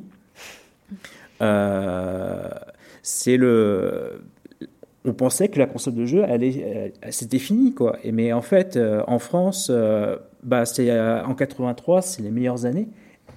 Mais les constructeurs américains vont choisir de se retirer. Et c'est en fait c'est pour ça que la console de jeu disparaît avant de revenir à la fin des années 80 avec la Nintendo et la Master System en 87 notamment. Hmm. C'est pour ça qu'en France, on a ce développement de la micro-informatique parce que c'est un support qui est ouvert, euh, je dirais qu'il y a aussi une volonté, euh, on va dire, euh, d'éducation aussi, parce qu'il y a tout ce qui est... donc il y a des plans qui sont faits, des politiques publiques à ce niveau. Il y a aussi une volonté culturelle avec ce qu'on appelle l'agence Octet, mm. c'est une éphémère agence qui va durer pendant trois ans, c'est, qui est une association qui est sous l'égide de la culture, du ministère de la Culture, mais qui va essayer d'aider de structurer ce, secteur en donnant des aides euh, publiques sur des titres qui vont être euh, publiés. Il y en a un qui m'en vient à l'esprit, c'est le, c'est le CAS de Nice. Donc, euh, et si la chose aussi assez amusante, c'est que au départ, quand même, la plupart des titres de, de, non-jeux vidéo sont, sont en français ou, ou, du moins sont, sont francisés. Mmh.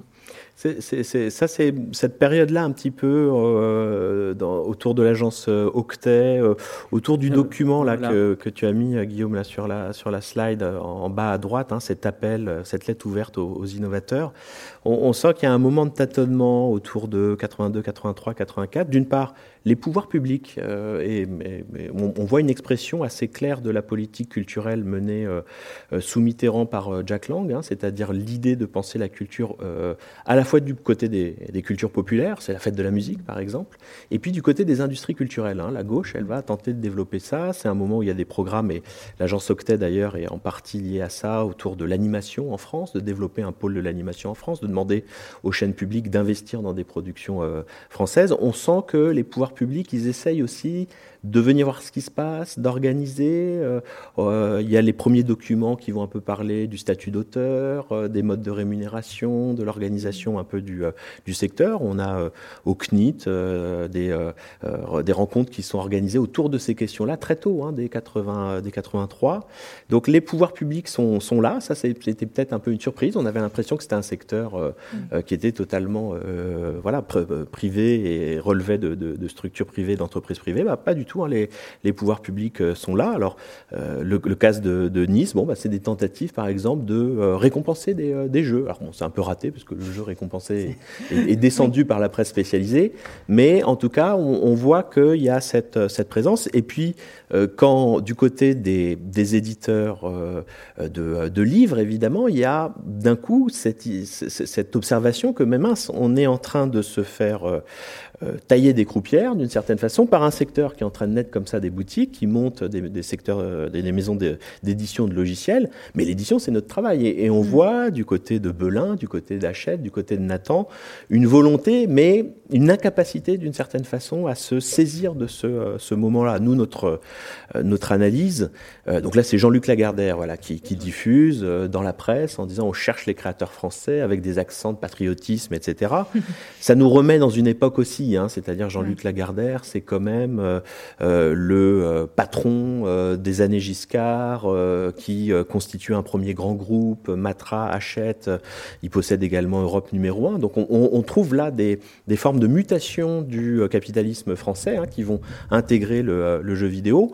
Le problème, en tout cas l'analyse qu'on en tire, c'est qu'on voit que ces structures sont beaucoup trop importantes, elles n'arrivent pas du tout à se saisir de euh, formes un peu d'opportunisme d'édition. Euh, Bertrand Brocard, lui, hop, il peut coder un jeu à partir d'un logiciel qu'il a pour répondre euh, à un événement, euh, de, un fait divers international ou des choses comme ça. Ça s'appelle Cessna over Moscou, voilà, il va adapter un jeu. bon, ces, ces, ces, grosses structures, ces grosses maisons d'édition, elles n'ont pas cette cette souplesse-là d'une certaine façon. Et puis on sent aussi qu'elles sont très très vite attirées, et c'est un marqueur quand même de la création française, n'en déplaise à ceux qui euh, sont plutôt tournés vers les jeux d'aventure et les jeux d'action, c'est qu'il y a un lien avec le ludo-éducatif qui s'affirme très très euh, rapidement. Et on sent que euh, du côté de Matra Hachette et d'autres, oui, faire du jeu, mais toujours dans cette approche un petit peu contrariée des Français vis-à-vis -vis du jeu. Le jeu, ça doit toujours avoir la possibilité de produire un apprentissage ou d'être support à un apprentissage donc, il y a une sorte de rendez-vous raté. Hein. On, mm. aurait, pu avoir des structures qui auraient pu développer des filiales, etc., qui n'ont pas trouvé les moyens de les développer, qui ont quand même eu quelques réussites dans des traductions de titres américains ou, britanniques, ou qui euh, ont pu faire quelques jeux. Mais à côté de ça, cet écosystème de petites structures qui sont un peu natives du domaine, qui sont animées par des programmeurs, qui pose aussi parfois des problèmes, et on essaye de l'évoquer aussi dans l'ouvrage, par exemple en termes de management et d'encadrement de, des équipes. Hein. On, a quelques témoignages d'ailleurs retrouvés sur des forums de discussion de la fin des années 90 de créateurs dont, euh, qui s'identifient par leur nom, etc., et qui disent les mauvaises conditions dans lesquelles ils travaillaient euh, chez tel ou tel, sous la pression des patrons, qui étaient bon, bah, des jeunes codeurs qui pensaient que leurs employés devaient travailler de la même manière euh, qu'eux. Mais voilà, il y a, ça aussi, hein, c'est une histoire, euh, c'est pour ça que c'est c'est pas une, histoire seulement des grandes réussites, etc. C'est une histoire des rendez-vous manqués, c'est une histoire euh, des tentatives avortées de, certains géants du secteur de, s'imposer dans ce, domaine pour essayer d'avoir une vision la plus, globale un peu de, des fonctionnements du, secteur. Ce qu'il faut voir, c'est que c'est pas structuré au départ, et donc euh, c'est pour ça qu'on a aussi ces appels. Euh, on a besoin de créateurs pour faire du jeu, pour pouvoir le, le commercialiser et euh, pour formaliser. Après, bon, bah, ça va être aussi la mise en place de, packaging. C'est mmh. l'étude qu'a fait notamment Colin Cidre dans, dans, sa thèse de l'école des chartes il y a toute une partie qui analyse comment on évolue justement d'un format simple, euh, sans rien, à celle du packaging qui est euh, standardisé euh, avec l'apparition d'une notice de, la traduction. cette industrialisation, ça va se voir aussi sur les contrats. parce qu'on va se tâter. au départ, le, créateur est considéré comme un, auteur, mais finalement, petit à petit, bah, en fait, il va devenir salarié d'une structure. Mm. Euh, ce, phénomène-là se voit vraiment dans les années 80, dans les fin des années 80 avec euh, Infogrames justement, euh, qui salarie une partie de, ses créateurs. Au départ, ce qui est Infogrames fait des contrats de, de droit d'auteur. C'est assez surprenant de voir ça, mais voilà. C'est après, il passe vraiment sur une structure vraiment type production, production cinéma, où en fait, bah, le créateur, c'est la boîte en fait. C'est pas c'est pas le salarié. Oui. Euh, alors, avant que votre ouvrage ne porte son titre euh, actuel, il était estampillé euh, French Touch, ce qui soulevait de facto la potentielle existence d'un style national, création de jeux vidéo français particulière. Est-ce que, à travers vos recherches, vous diriez qu'il y a eu quelque chose comme, je dirais, des formes esthétiques particulières qui seraient propres justement à la création du jeu vidéo sur le, territoire national? Je pense par exemple au rapport tout particulier entre le jeu vidéo et la littérature, qui qui est présent euh, très tôt, hein, déjà dans les laboratoires euh, euh, français. Et puis, par exemple, la question du développement des interfaces de jeux vidéo, hein, ce qu'on parle du UX design aujourd'hui. Est-ce que vous pourriez développer sur cette thématique-là? Ça, c'était l'opportunité de travailler avec Sébastien euh, Janvaux euh, de l'Université de Lorraine, qui, euh, lui, est un, chercheur qui s'intéresse aux phénomènes communicationnels dans, dans, les jeux et avait développé une recherche sur le jeu d'aventure qui englobait toute une série de, de, de, de, découvertes autour du, du, jeu, du jeu vidéo français. Ce qu'on a essayé dans le dernier article du bouquin, c'était peut-être d'aller un peu plus vers les contenus, puisqu'on était dans le quatrième chapitre plutôt sur une analyse sectorielle. Alors ce qui donne parfois, c'est peut-être un, défaut, des, effets un peu de name dropping, de titres, etc., mais simplement pour montrer un peu comment sont constitués euh, les corpus de jeux, par exemple autour du fait d'adapter de la bande dessinée franco-belge. Hein. Il y a un, un, phénomène éditorial très fort dans la deuxième moitié des années 80 euh, bah, qui montre précisément que les structures sont euh, en situation de pouvoir aller négocier des droits afférents à des bandes dessinées, parfois très, très populaires. Euh, Sébastien, euh, dans euh, la collaboration qu'on a eue avec lui sur le, dernier chapitre, montre que il y a tout un travail déjà au niveau des interfaces. Et ce qui est frappant, c'est et ce qui est assez beau d'une certaine façon, c'est qu'il y a une capacité à de jeu en jeu développer, penser chaque fois des interfaces nouvelles, adaptées à un titre, etc. Et là, on a une différence assez marquée entre la manière de faire des jeux en France et de faire des jeux outre-Atlantique ou euh, euh, outre-Manche. Euh, les jeux américains ont tendance à développer une UX particulière, même si le, enfin une interface particulière, pour ensuite la reconduire de jeu en jeu sur des phénomènes de séries, etc.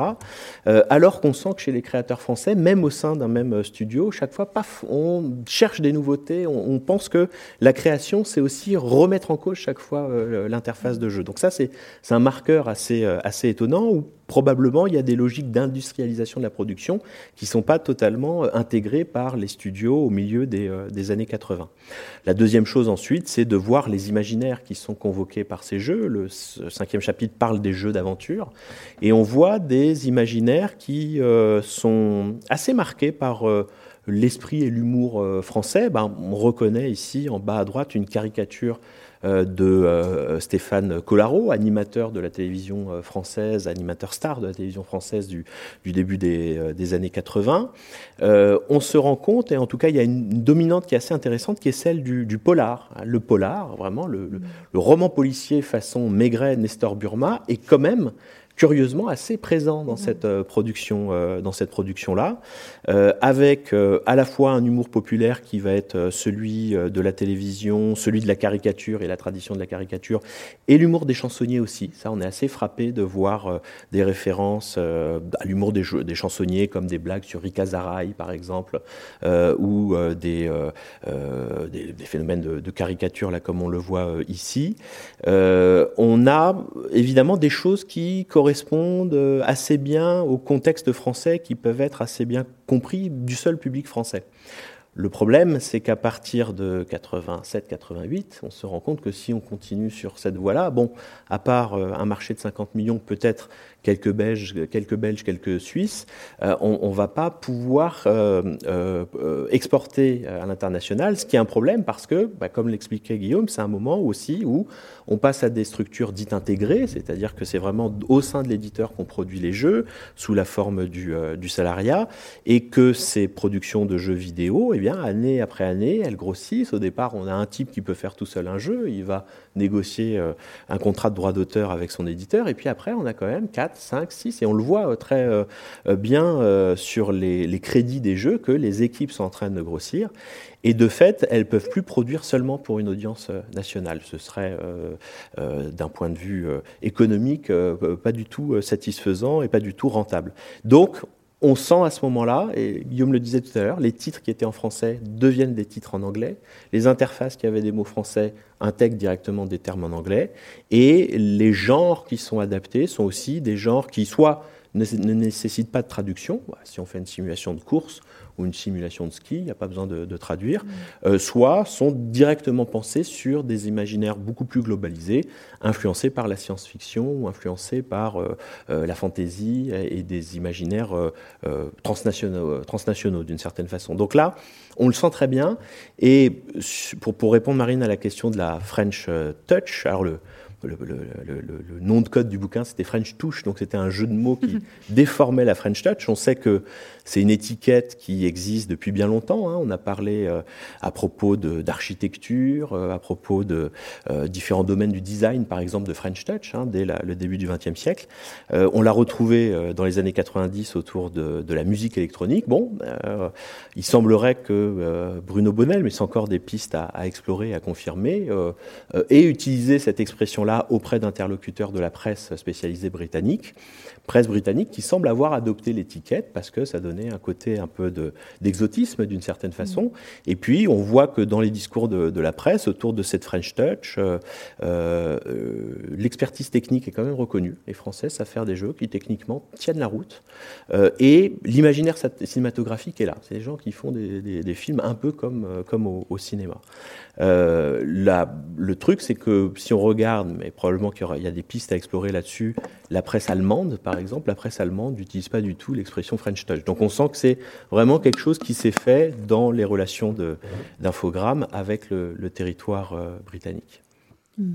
J'aimerais ajouter, enfin, quand on regarde ces jeux-là dans les années 80, on voit qu'il y a vraiment une appropriation euh, culturelle et c'est, euh, enfin, dans le jeu en fait, on retranscrit la culture qu'on a en fait dans, dans ces années-là. Donc là, Alexis a cité euh, Stéphane Collaro, mais on a aussi là, là on peut vous montrer peut-être l'extrait vidéo de, Marche à l'ombre, mhm. qui est issu en fait d'un, c'est un album de, de, Renault et qui était aussi, je crois, une, bande dessinée aussi, et euh, bon, bah, qui a été retranscrit en tant que, que beat'em up. Donc, je sais pas on va essayer de la diffuser, on va voir. Oui. Parfait.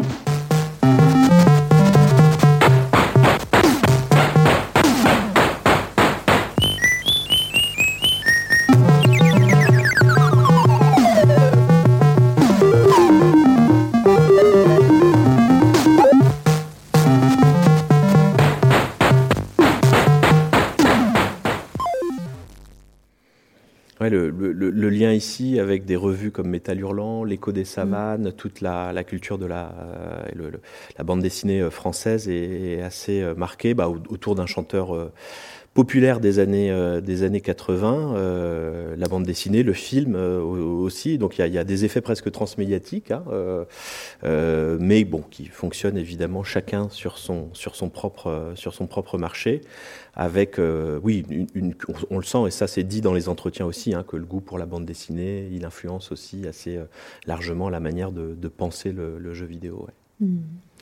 Alors, pendant que notre collaborateur David Benoît de la BNF euh, rassemble un petit peu les questions qu'on vous a posées en ligne, je vous en poserai une dernière pour conclure un petit peu sur tout ça. Euh, quelle mise à distance critique euh, permet justement euh, votre recherche par rapport aux discours américano-centrés qui ont déjà été proposés? Et à partir de vos premiers résultats de recherche, est-ce qu'il y a des sujets que vous aimeriez explorer davantage et qui supposent peut-être un deuxième volume à venir? Si on parle de ce volume, c'est parce que ben, nous, on s'est arrêté en, en 91. Euh, bon, ça prolonge un petit peu avec l'arcade parce que enfin, l'automatique, c'est un secteur qui est très particulier et on, savait qu'on pouvait le conclure euh, dans ce chapitre-là. Euh, il y a des choses à explorer parce que déjà, je dirais qu'il y a la perception qu'on peut avoir du, jeu vidéo. C'est quelque chose qu'on brosse un petit peu, mais je pense qu'on pourrait approfondir et notamment tout ce qui passe, se passe dans les années 90 avec euh, les crises euh, d'épilepsie, par exemple, euh, la considération des jeux vidéo aussi à travers l'addiction, la violence. Il y a des choses, je pense, qui sont à dire. je pense là, il Famille de France aussi qui me vient, je pense, qui a été tout un, tout un cas à la fin des années 90, début 2000. il y a aussi le fait que nous, on s'interrompt, en fait, au moment où on, passe, on bascule de l'artisanat, en fait, on peut dire d'un artisanat à vraiment une, une, industrie, euh, et qu'il faudrait quand même analyser cette industrie-là, parce que pour nous, justement, quand j'ai commencé, quand on a commencé avec Alexis à, à, se projeter dans le bouquin, on avait des bandes chronologiques plutôt, voilà, début des années 70, début des années, des années 2000. Et c'est vrai que euh, pour nous, voilà, il faut que le travail, euh, le travail se poursuive vraiment euh, dans, dans ce cas-là. Et enfin, c'est un travail qui est entamé, ça c'est vrai, mais ça prend toujours du temps à, se faire aussi. Mm. Oui, le, probablement que notre idée au départ, c'était de faire un unique euh, volume, et puis devant la masse euh, d'informations, euh, bon, on s'est rendu compte que soit ça, serait un, volume qui sortirait bien tard, soit il serait peut-être un peu trop indigeste. Il fait déjà presque 400 pages avec toute une série de, ressources. Tout est documenté, quoi. Toutes les, sources sont, indiquées, même sur des questions parfois très sensibles comme les chiffres. Bon, on a essayé de faire des, des tableaux synthétiques des différents chiffres qui sont proposés par différentes sources, et chaque lecteur, chaque lectrice, voilà, pourra faire un peu le, euh, se, donner une idée un peu de, ce à quoi ça, correspond.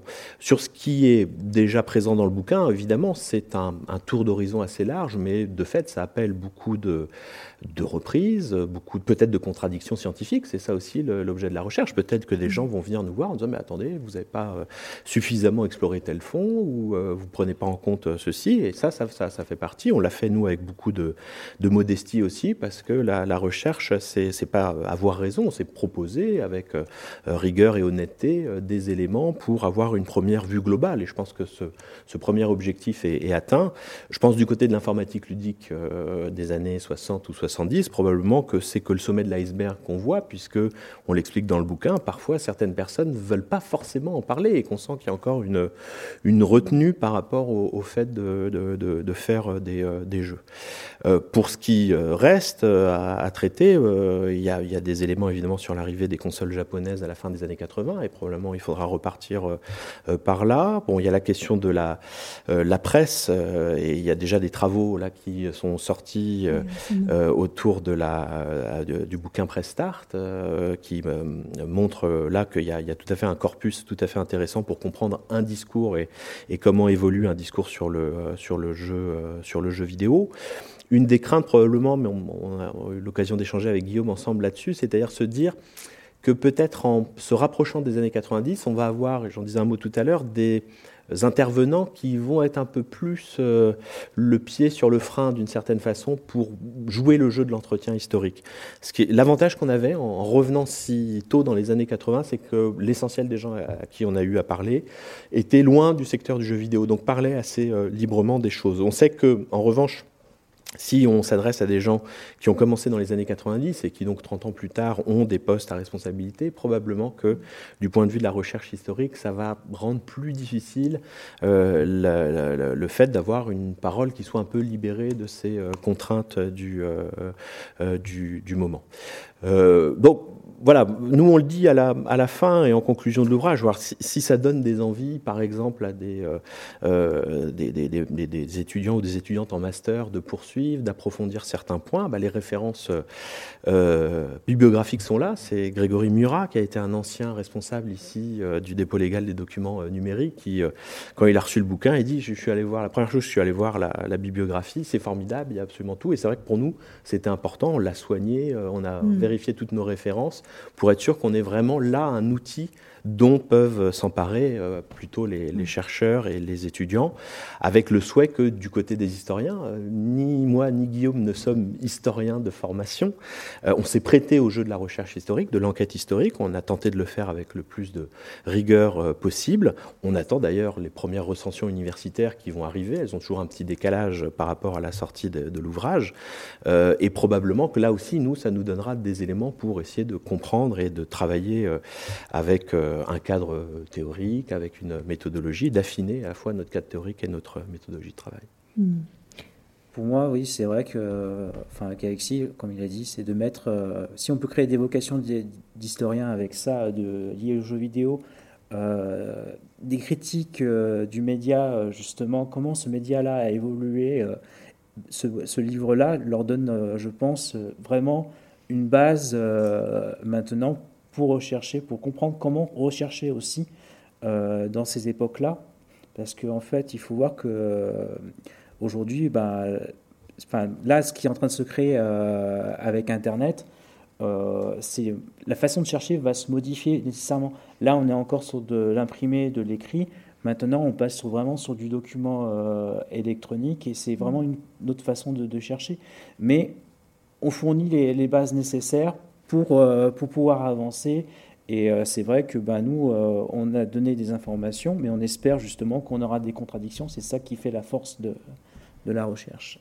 D'accord. Donc ça va être un, un appel aux, étudiants euh, qui font des recherches sur le jeu vidéo à poursuivre les enquêtes et, et, à vous contredire et vous dire non, vous vous êtes trompé. c'est ce que vous attendez, c'est ce que vous avez dit aujourd'hui. alors, oui, ça y est, je, vois qu'on me fait signe. Y a-t-il des questions euh, en ligne euh, à poser à, Alexis et, Guillaume? Merci pour euh, la conférence. Il y a eu beaucoup de questions en ligne, beaucoup de questions qui ont déjà trouvé des réponses, parce qu'il y a apparemment beaucoup de spécialistes dans le chat. Il y en a quelques-unes qui n'ont pas trouvé de réponse que je vais vous relayer. Donc, si vous pouvez répondre brièvement, il y en a quand même quatre ou cinq. Tout d'abord, est-ce que vous connaissez d'autres projets d'histoire orale autour de créateurs français ou francophone Il y en a eu un euh, en anglais, je crois. Euh, Tales of euh, French. enfin, je ne me rappelle plus exactement du titre, mais il y en a eu un qui a été publié récemment, il y a deux ou trois ans, que Bertrand Brocard, justement, m'avait, relayé. et qui était justement, mais c'était plus de la retranscription d'entretien directement un peu comme euh, John Cisnak il avait fait pour euh, les, les, développeurs japonais. Oui.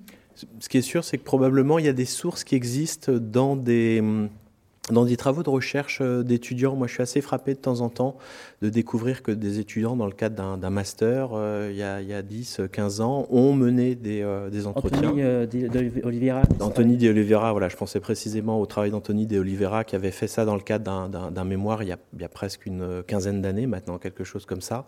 donc probablement que là, du côté de quelques bibliothèques universitaires, il y a quelques trésors qui sont cachés dans des mémoires de sociologie, dans des mémoires euh, de, de, sciences de l'information et de la, communication, euh, qui sont des recueils, bah, précisément parce que souvent les étudiants doivent être formés à l'entretien et donc euh, vont s'exercer auprès de, professionnels dont ils recueillent la parole. Et en général, les, transcriptions, retranscriptions d'entretien font partie des, annexes de mémoire. Ouais. Merci. est-ce que, une question difficile, est-ce que dans cette histoire du jeu vidéo en France, vous avez une, remarqué une période qui se distingue des autres et pourquoi? 83. ah oui. C'est euh, c'est vraiment la période, enfin, on va dire entre 81 et 1983, où euh, il y a une émergence euh, de l'industrie, enfin, les prémices de l'industrie du jeu vidéo en France, telle qu'on la connaît, avec des noms Loriciel, Infogrames, Cobrasoft, euh, il, y en a, il y en a quand même un certain nombre qui apparaissent à ce moment-là. C'est des acteurs qui sont restés après euh, plusieurs, euh, plusieurs années, voire des décennies. Inelec. Inelec, oui, là. Mm. Inelec qui est toujours en activité. c'est vraiment, c'est une date qui nous a, qui nous a vraiment frappé. Et il y a tout un contexte qui se met autour parce qu'en 82, c'est le premier numéro de Tilt euh, il y a des consonnes américaines aussi euh, qui euh, popularisent vraiment le, le, jeu vidéo et la micro-informatique qui, s'appelle, qui prend le nom de micro-informatique familiale permettent justement d'une démocratisation d'un loisir quand même. Enfin, je tiens à souligner, c'est quelque chose qu'on ne souligne pas assez, qui reste quand même assez, assez cher, qui reste assez peu accessible au départ, euh, il faut se rendre compte qu'une bah, console de jeu, c'est quand même euh, plusieurs centaines euh, de francs. Un ordinateur, bon, vous pouvez commencer à avoir quelque chose peut-être pour 2 ou 3 000 francs avec, avec un ZX80, ZX81. c'est quand même quelque chose d'assez, onéreux, mais les gens arrivent à avoir accès plus facilement, notamment ben, donc, par l'intermédiaire des, des clubs. Il y a aussi le fameux centre euh, mondial euh, de l'informatique. Si vous ne savez pas ce que c'est, je vous recommande de jeter un coup d'œil. Euh, donc, c'est vraiment une période vraiment, vraiment frappante quand on a fait cette, cette histoire-là. Une autre question, quel a été l'impact de la micro-informatique française du début des années 80 sur le jeu vidéo en France? Bah, on, l'a dit tout à l'heure, c'est vraiment un moment où on, a des créations par des Français euh, pour euh, le, public, euh, le public national, parce que la micro-informatique est une plateforme qui permet de, de coder, de programmer soi-même des, des, programmes, avec la prise de conscience du côté des boutiques qu'il y a une demande en fait de, de logiciels, c'est-à-dire que euh, on sent qu'à la, vers, vers, 84, il y a tout un discours qui se déploie autour euh, de la micro-informatique familiale. La micro-informatique familiale, c'est une micro-informatique qui est vendue, on va dire, un peu clé en main. Euh, même, elle s'amorce probablement dès, dès 83 avec des, ordinateurs comme le Thomson ou, ou d'autres. Et donc là, ça va changer la configuration du marché où les amateurs de micro-informatique qui étaient des gens qui, même au départ, hein, quand la micro-informatique était vendue en kit, qui devaient monter eux-mêmes leur micro-ordinateur avant de commencer à coder dessus. Donc c'était vraiment euh, bah, ce que Colin Cid rappelle un domaine de hobbyistes, voilà, de, gens qui ont un, goût pour les choses techniques et qui se plaisent autant à fabriquer des machines qu'à programmer dessus. À partir de 83-84, on sent que la micro-informatique euh, familiale qui correspond à des nouvelles gammes plus accessibles, facilement installables, avec peu de branchements et avec des logiciels qui permettent tout de suite de nouer un rapport assez immédiat à la machine, euh, provoque en fait un, un appel euh, qui est euh, celui de Et euh, ce qu'on explique dans le bouquin, c'est que le problème en France dans ces années-là, c'est qu'il n'y a pas de logiciel en langue française et qu'on est face à un public qui, euh, dans son ensemble, ne maîtrise pas suffisamment l'anglais pour se lancer dans des, logiciels.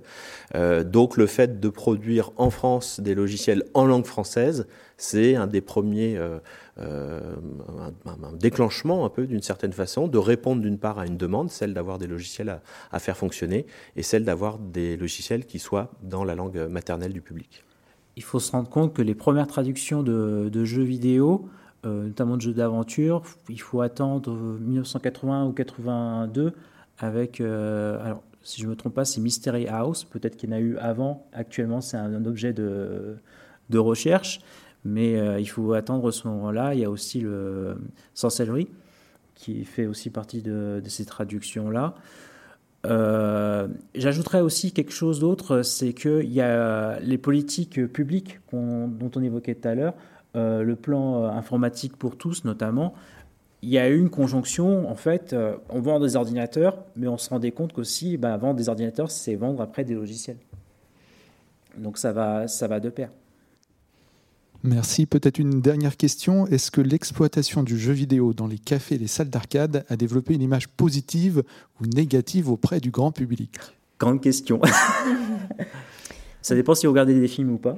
le, le, le, secteur, lui, il, il dispose d'une presse qui est assez corporatiste, hein, qui en général prend la défense euh, de, euh, de la salle de, de jeu. On, on, a tout un, un, un extrait d'un article à un moment sur une polémique qui a lieu à Marseille euh, où la mairie euh, va chercher un peu des noises aux exploitants euh, locaux, probablement parce qu'il y a des taxes qui ne sont pas forcément acquittées. Et bon, évidemment, c'est la, la, mise en danger de la jeunesse des lycées marseillais qui vient se pervertir dans les, dans les salles de, de jeu.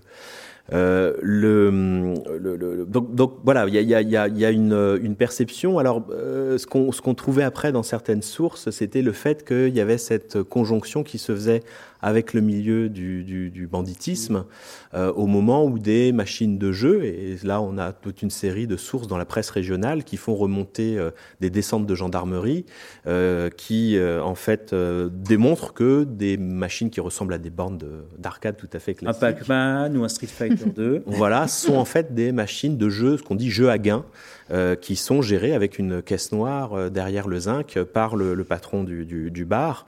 Et ça, alors ça, c'est vraiment le grand drame en fait de l'automatique français, et on le sent très bien à la lecture de la, de la presse spécialisée. Bon, certes, le jeu vidéo va dynamiser le secteur, et on le voit bien entre 77 et 83, 84, c'est euh, des moments un peu d'augmentation de, des ventes, euh, etc. Mais à un moment, il y a quand même une, une limite à ça. De, de fait, les machines sont en train de se complexifier et, grossir en volume. Donc elles sont plus du tout, on peut plus du tout les. Euh, je sais pas si je prends un Outrun de Sega euh, avec euh, sa petite cabine de voiture et, et le, le, vent qui vous souffle dans les cheveux, vous pas mettre ça dans un bar à Romorantin d'une certaine façon. À Romorantin, ils préfèrent les bornes droites, les meubles droits qu'on peut caler contre un contre un mur. Donc il y a de fait l'évolution des machines d'arcade correspond pas du tout au, secteur sur lequel c'est exploité en France. Et évidemment, hein, le, jeu d'arcade, mais ça vaut aussi pour euh, ce qui se passe du côté des, États-Unis. Il y a souvent des relations dans l'imaginaire. Euh, on le voit très bien, par exemple, dans la manière dont le cinéma euh, hollywoodien parle des salles d'arcade, qui est fait avec les lieux malfamés, avec les lieux de perdition, avec le jeu, le jeu d'argent. Et de fait, on a plusieurs exemples dans le bouquin où on montre que dans les, dans les discours, cette relation est souvent renouée et cette image dégradée du jeu d'arcade est, souvent utilisée par ses détracteurs ou par les, les paniques morales du moment. C'est euh, notamment ce que fait allusion Alexis, euh, un reportage euh, sur Space Invaders en 1978 qui est assez impressionnant sur la façon dont on voit le Japon, mais aussi le jeu vidéo d'arcade où la pègre s'en mêle et où les jeunes filles se prostituent pour pouvoir jouer à Space Invaders. Bon. Il y a quelque chose quand même aussi, c'est que je pense qu'en France, on a le jeu d'arcade, c'est forcément, enfin, l'automatique, c'est forcément de la, manipulation d'espèces. Et donc, euh, en France, on a une méfiance euh, naturelle, je dirais, par rapport à, cette manipulation du liquide, euh, parce que c'est associé nécessairement au blanchiment, à quelque chose qui ne peut pas être taxé. Et le paradoxe, justement, c'est que le, jeu vidéo, enfin l'automatique en France est quand même une activité qui est plus ou moins, enfin, euh, lourdement taxé, parce que c'est ce qu'ils appellent la vignette, justement, euh, qui représente pour une machine, ça peut aller, je crois, à 1500, 2000 francs, ce qui est quand même une somme euh, plus ou moins, plus ou moins conséquente. Donc, sur le sur l'arcade, en fait, c'est vrai qu'il y a une réputation, surtout, je dirais, c'est surtout une réputation qui fait que le, le milieu enfin, se voit victime lui-même, mais est mal considéré euh, alors que c'était une industrie euh, qui comptait, je crois, euh, dans les années 80, 3000, 3000 entreprises quand même. C'était assez, assez considérable et qui employait pas, mal, pas mal de gens et qui avait de fortes relations avec notamment avec le Japon et avec, avec les États-Unis. Mmh. De, fait, ils vont être victimes de la disparition des bars cafés, hein, dont on voit tous les jours dans nos quartiers, le, fait qu'il y ait des déventures qui se baissent, puis là ça va être assez terrible avec la sortie de la, crise du Covid, mais c'est de toute façon un mouvement dont on voit qu'il est amorcé dès la fin des années 60. Des petits villages qu'on a connus avec 3-4 bars n'en ont plus euh, aujourd'hui, euh, et c'est comme c'est le lieu d'exploitation euh, vraiment naturel en France, de fait l'industrie est en incapacité de, survivre dans ces conditions. On voit juste que le, centre de loisirs n'a pas fonctionné en France avec, enfin n'a pas pris avec le modèle de la tête dans les nuages par exemple. Merci. On va malheureusement être obligé de conclure pour des raisons de temps. Merci à, vous trois pour cette conférence très riche. Merci beaucoup David. Bah, merci euh, Guillaume et euh, Alexis d'être venus partager avec nous euh, ce récit, cette histoire du jeu vidéo en France.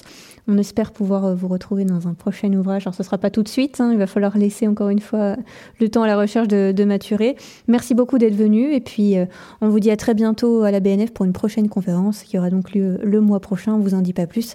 Restez informés sur les réseaux sociaux. Merci beaucoup. Vous venez d'écouter un podcast de la Bibliothèque nationale de France. Retrouvez les conférences, rencontres et créations de la BNF sur toutes les plateformes de podcast ainsi que sur le site bnf.fr.